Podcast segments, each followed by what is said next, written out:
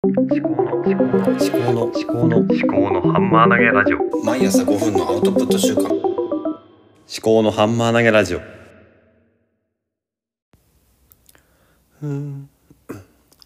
えー令和。4年2月28日月曜日です。4時。あえーまあ、時間やいいや。はい。でえっ、とちょっと何を話をしようか今考えているところなんですけども。と月曜日ですね今日はであそうだまあ音声配信まあこの音声配信自体について少しあの考えていることを話そうと思います。で、あの最近ね毎日配信するようになって、まあ、1日10分くらいですけどもと月火水木金土日ということでとやるようになったんですよね。からちょっと曜日ごとにちょっと役割みたいなのを考えているところです。で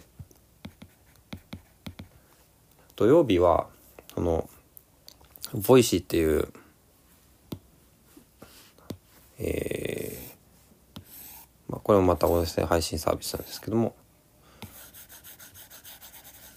この Voicy のハッシュタグ企画にちょっと乗っかってみようかなということで考えています。これはあの翻訳家の土方奈美さんが、まあ、土曜日いつもあのハッシュタグ企画に乗っかってるのでちょっとそのそれをまあ真似しようかなというところですね。であと日曜日はあの家族の家族との過ごし方とかそういうことを話をしようかなと思ってます。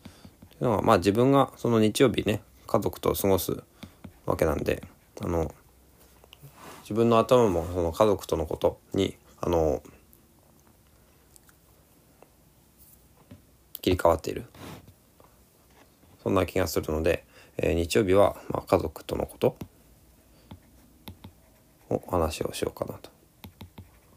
家族とか家とか子供とか子育て。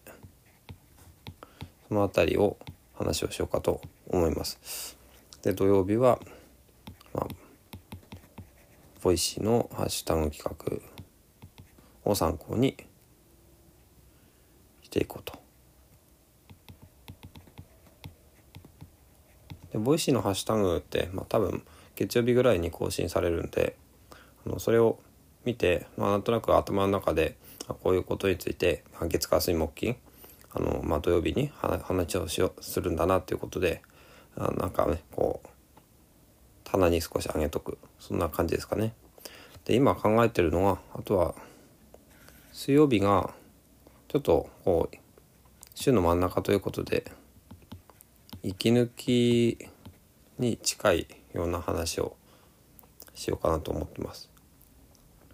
で息抜きはまあそうですねまあ本当に自由に話をしようかと思うんですけどもまあなんだろう。私が好きなものとかそういうことですかね。最近気になってるものとかね。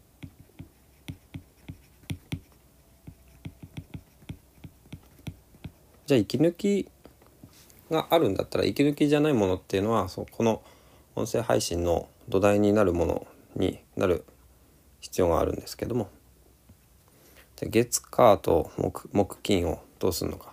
で私はそのインプットダイジェストアウトプットっていうのを、えーまあ軸にしているわけで。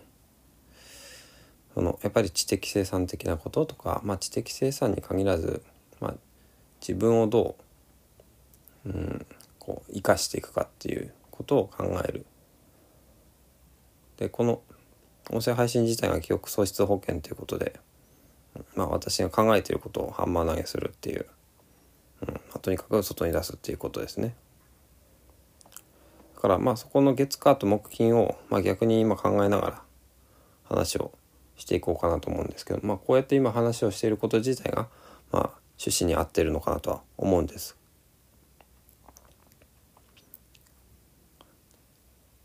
実際本当にやりたいことっていうのはあの図書館の個人で図書館を、まあ、将来やりたいなっていう思いもあるんで本を紹介するっていう。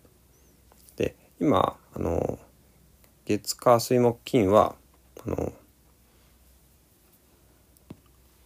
図書館で借りてきた本2週間で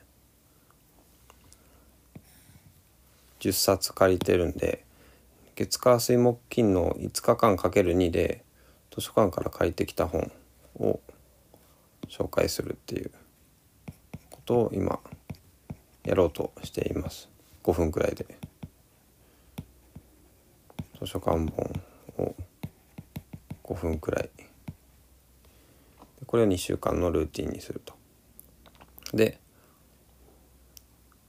月火と木金は私が持っている本を。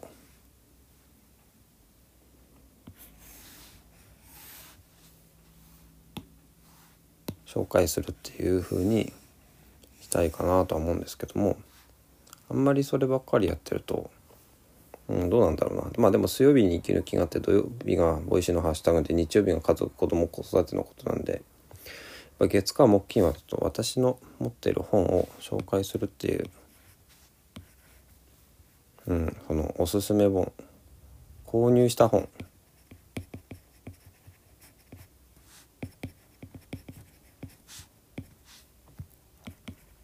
の紹介。まあ一旦これでやってみようかなと思います。はい。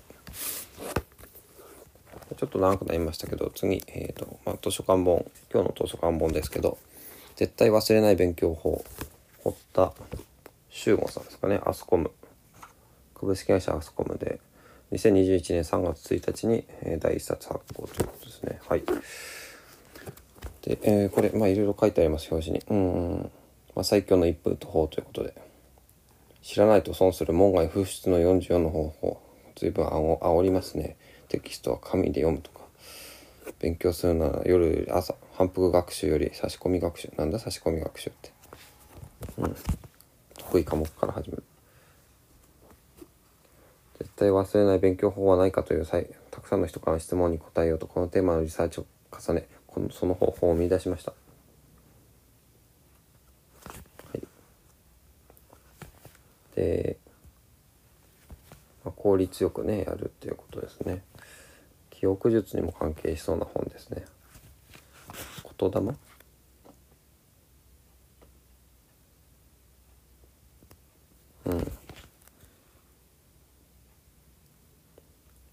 まずはこの記憶の話ですね。第1章チャプター1は記憶の話インプットは風呂の中です。る勉強前の10分散歩30分読書。うん。ダンスのすごい効果。漫画で学ぶと理解が深まる。うんほうほう。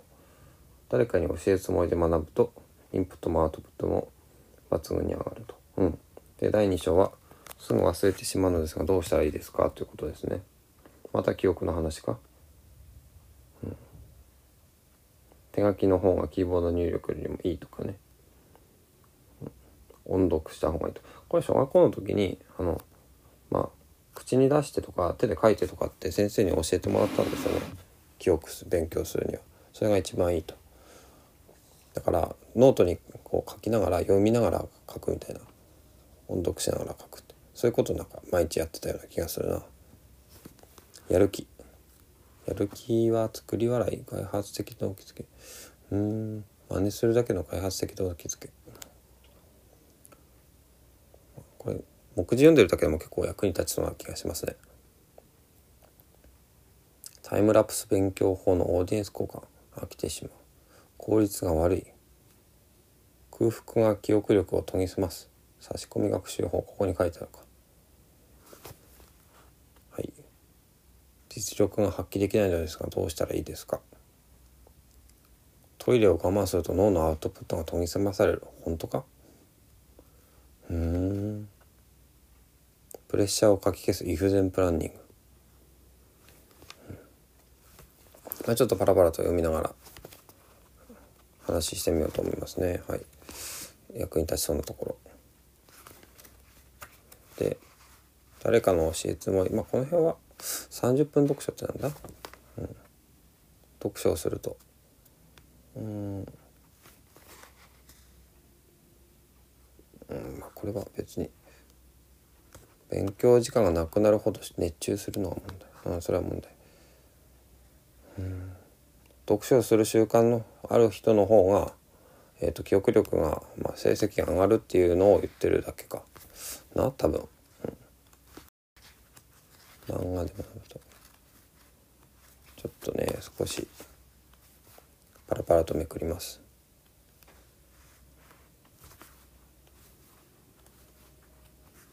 音読は大丈夫でしょ？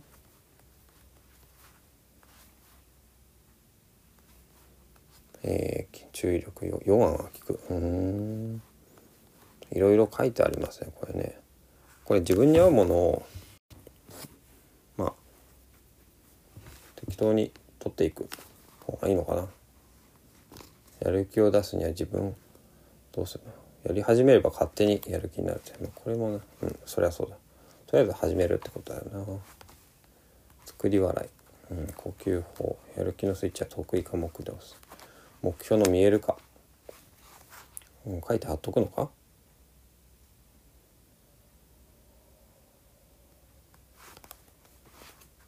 うん。処方箋みたいな感じですねこの本。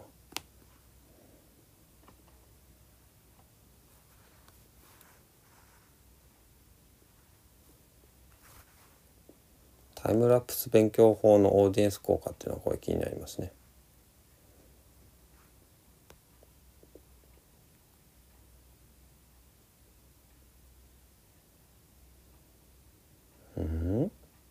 自分が勉強する様子をスマホの動画撮影モードであるタイムラプスや微速度撮影で撮影する勉強法。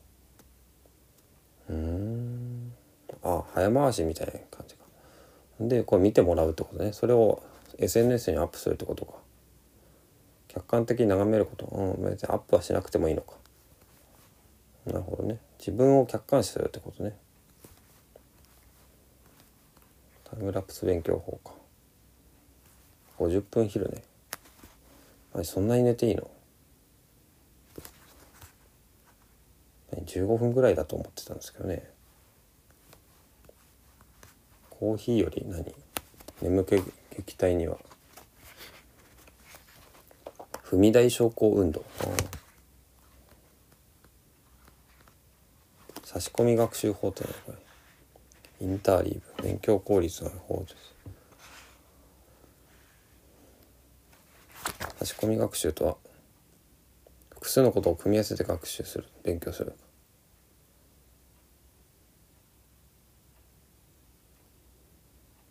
うん。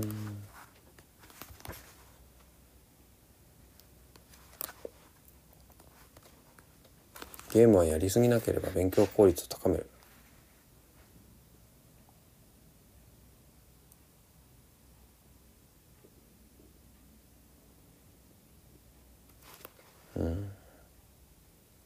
ストレスは最大の敵ってことね。ストレスを解消するっていうだけの話。締めの筋トレ。勉強後に筋トレすると、ね、記憶力が10%アップする。コアミーニングを理解すると語彙力がこれ語源ってことか。中心意義中心意味中心的な意味か。これ会話の話でしょ。復習効果を最大限に高め1対5の法則。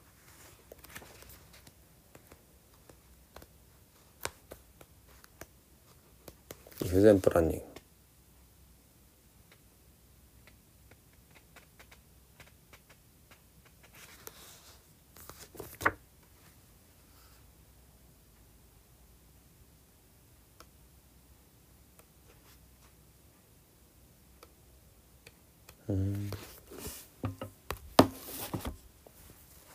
ろいろいっぱい書いてありますねはいじゃあまあちょっとダラダラと読みましたけども今日はこんなところですねはいまあ、音声配信1週間どういうふうにしていくかっていう話をしましたあと、えー、絶対忘れない勉強法っていう本を、まあ、借りてきてたのでこれこれを少し読みました。はい。では以上です。You only live once.